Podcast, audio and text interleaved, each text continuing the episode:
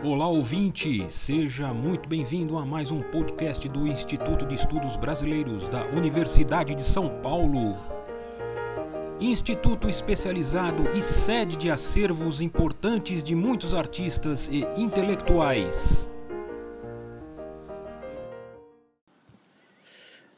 Olá a todas, todos. Meu nome é Moisés. Frequento a leitura de Guimarães Rosa desde 2008 ano em que se deu o meu primeiro contato com o Sertão de Rosa, em Cordisburgo, durante a Semana Rosiana que celebrava o centenário de nascimento do escritor. Neste podcast da oficina de leitura, a que chamamos carinhosamente de Roda, vamos ouvir Maria do Socorro Mesquita, assistente social da área da saúde pública aposentada, ativista social no campo dos direitos sociais e frequentadora das leituras da obra rosiana desde 2016. Apaixonada pela literatura de Rosa desde seu primeiro contato com ela, Socorro vai falar de três momentos de sua própria história, de seu encontro com o bruxo da linguagem e suas histórias dele.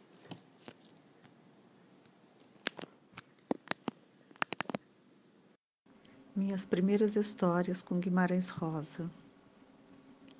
A primeira vez que fiz registro de João Guimarães Rosa foi fala de amor, vinda de amiga. Fez marca. No entanto, pensei que aquilo não era para mim. Difícil, complicado, incompreensível, ressoavam na minha cabeça. Mas Márcia amava. A primeira vez que comprei um livro de Guimarães Rosa foi assim, sem propósito. Perambulando numa livraria, topei com primeiras histórias. E logo pensei: o primeiro livro deve ser o mais fácil. E era fininho, e eram contos curtos. Tomada por ignorância e com saudade da amiga ausente, tomei a decisão certa. Comprei o livro. Tempos depois, as descobertas. Aquele era o quarto livro do Rosa. E a lógica rosiana é o avesso de qualquer lógica. Quanto mais curtas suas histórias, mais codificados os significados. Que eu diga quem se deliciou em decifrar Tutameia. A primeira vez que li Guimarães Rosa foi o conto mais famoso do livro fininho, a terceira margem do rio. Destino dado de amar aquele universo, palavras, paisagens, personagens. A primeira vez que li Grande Sertão Veredas, tirei férias e fiz a travessia. Da fratura à fraternura. Foi na pulsação do coletivo que vivi o ano de 2016 eu e todos misturados numa coisa só história. Foi ao coletivo que dediquei meu tempo, minha energia, minha plena atenção. Jaguncei pelas ruas e pelas redes sociais nas batalhas contra os hermógenes traidores, golpistas, golpe dado, a renegados empossados Parafraseando Reobaldo, o coletivo me engoliu, depois me cuspiu do quente da boca. Ferida na luta, estrangeira no meu país e no meu povo, sangrei, odiei e repudiei. O despertencimento. Eu não era mais de lugar algum. Assim cheguei na roda de leitura de Guimarães Rosa, do IEB.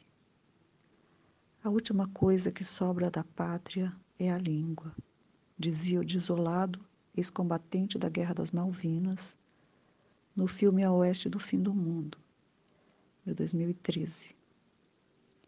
E foi da língua radical extremada que me veio inesperada ajuda. O livro Tutameia foi um guento para tratar as fraturas da minha alma.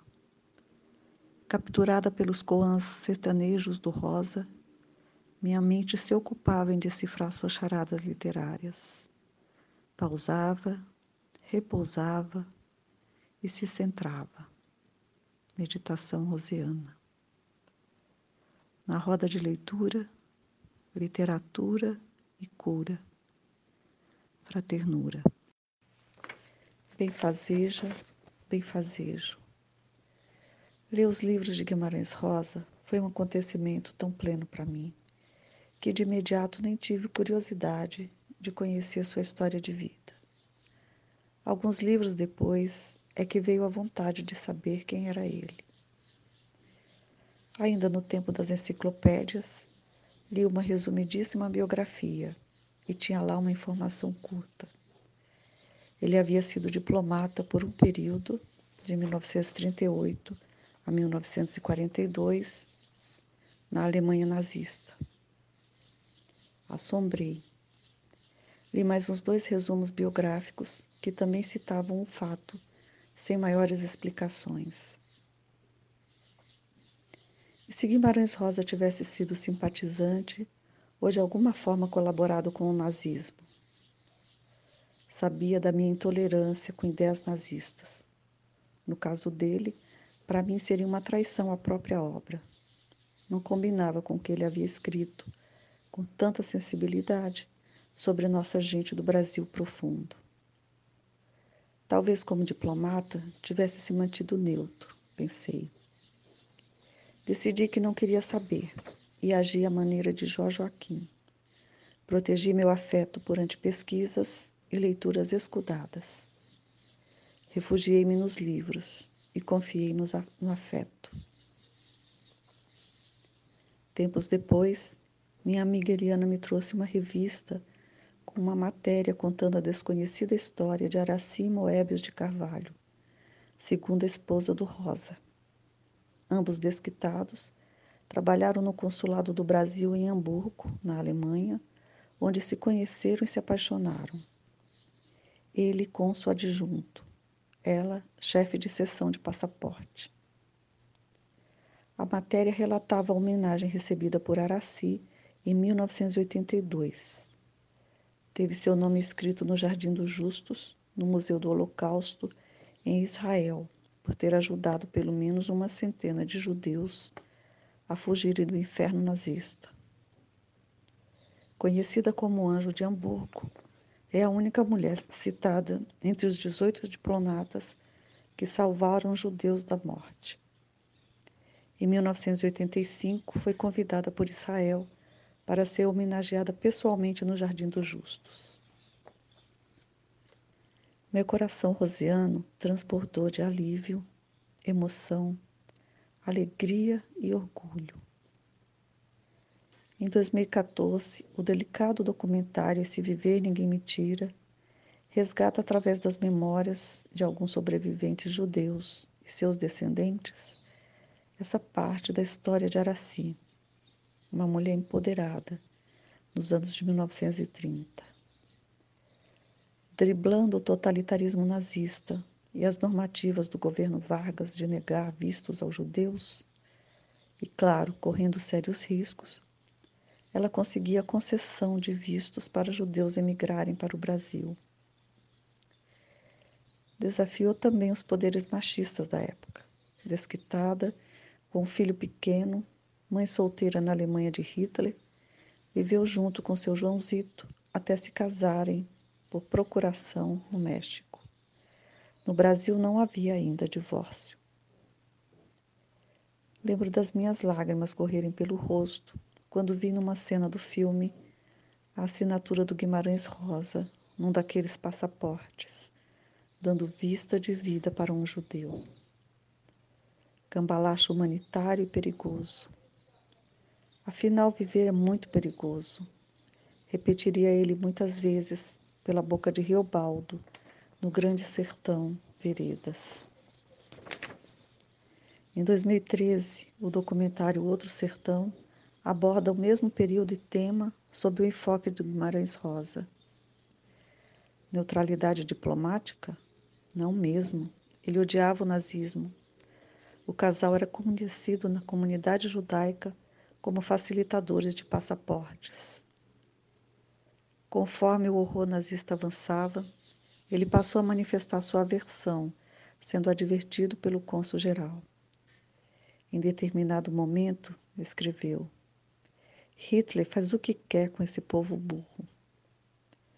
Ah, Guimarães falando que nem nós, hoje no Brasil, irados com nossos aprendizes de Hitler e com uma parte da população igualmente emburrecida. Não se sabe ao certo o número de judeus salvos pelo casal. Como era uma atividade ilegal, nada foi registrado, nem mesmo nos seus diários e correspondências. Apenas numa carta que escreveu ao marido, Araci relembrou o pavor que você tinha que a Gestapo me pegasse.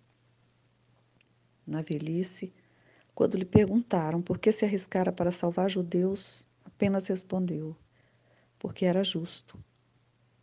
Depois de viúva, chegou a esconder em seu apartamento no Rio de Janeiro o cantor Geraldo Vandré, perseguido pela ditadura militar. E assim ficamos com esse capítulo da vida deles, marcado pela generosidade, empatia e coragem. Este podcast do Instituto de Estudos Brasileiros chega ao final. Esperamos que tenham gostado e em breve retornaremos com um novo assunto para você.